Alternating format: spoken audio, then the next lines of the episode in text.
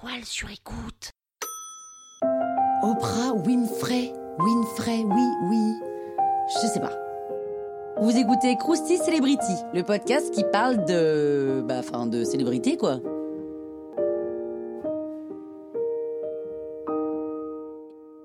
Oh, quand même, Oprah Winfrey, ça devrait vous dire quelque chose. Elle naît le 29 janvier 1954 à Kosciuszko, dans le Mississippi. Le début de sa vie était un petit peu catastrophique car elle est élevée par une mère célibataire qu'il a eu jeune et qui en plus galère financièrement.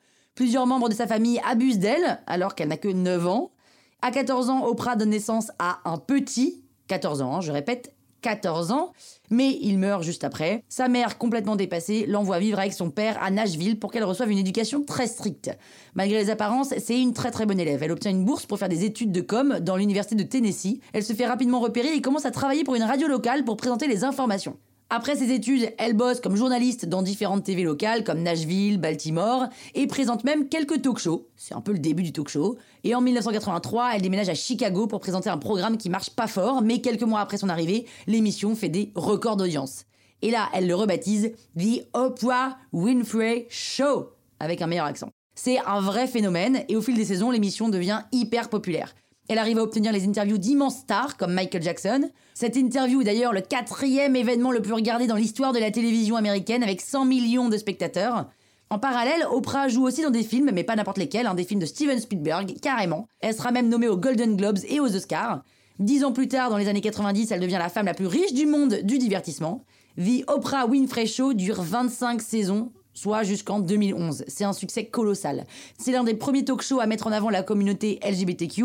En 2008, elle signe un contrat avec Discovery Communication pour avoir sa propre chaîne, The Oprah Winfrey Network. C'est carrément un réseau et c'est un peu comme les Schtroumpfs quoi, tout s'appelle Oprah Winfrey. Elle continue à produire des films et des séries avec son associé et compagnon depuis 1986. Elle a toujours refusé d'avoir des enfants parce qu'elle a un mauvais souvenir de son éducation, hein, 14 ans, n'oublie pas.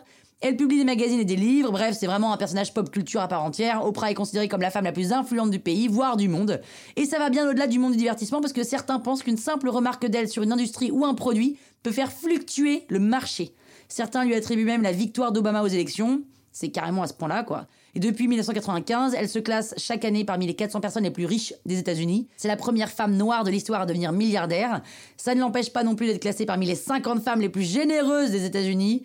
Bref, ça, c'est une belle revanche sur la vie. Croustille, hein? La toile sur écoute.